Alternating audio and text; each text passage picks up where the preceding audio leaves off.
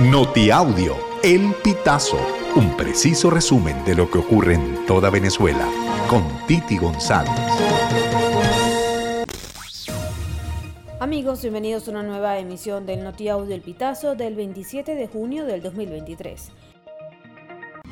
La aerolínea colombiana Wingo retomará sus operaciones hacia Venezuela después del mes de julio de este año, según informó Eduardo Lombana, CEO de la compañía.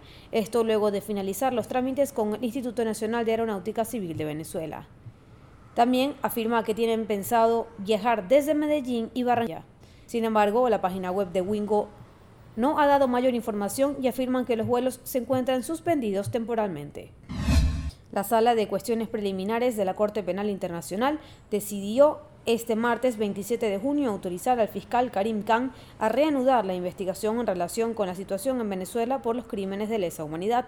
A través de un comunicado indican que la sala concluyó que si bien Venezuela está realizando algunas diligencias de investigación, sus procesos penales nacionales no reflejan suficientemente el alcance previsto por la Fiscalía. Jesús Hidrobo, conocido como el Duque, despertó y comenzó a reaccionar luego de permanecer casi dos meses en coma en el Hospital de Clínicas Caracas, declaró este 26 de junio al Pitazo una fuente del oficialismo que pidió reservar su identidad. El cantante e hijo del Contralor General de la República, Elvis Amoroso, estaba en terapia intensiva desde mediados de abril porque sufrió una reacción adversa a la anestesia cuando era sometido a un trasplante capilar en la clínica estética Dr. Beto de Santa Paula, según fuentes judiciales. Dos médicos del centro están detenidos por este caso desde el 8 de junio. La Comisión Nacional de Primaria informó el lunes sobre la admisión de todas las candidaturas inscritas, 14 en total, para la elección interna de la oposición que se celebrará el próximo 22 de octubre.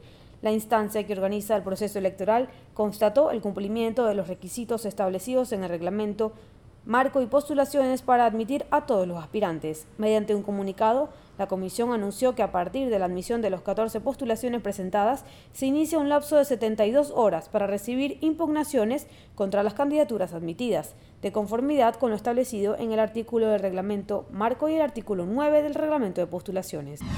Funcionarios de Polisur mataron el lunes 26 de junio a uno de los responsables del asesinato de un adolescente de 16 años en el barrio Democracia del municipio de San Francisco en el estado Zulia.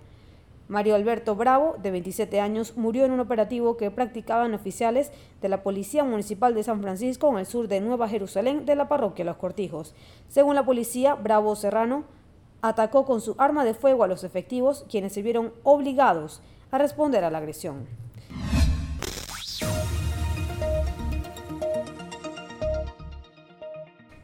Amigos, así finalizamos. Si quieres conocer más informaciones, ingresa a elpitazo.net.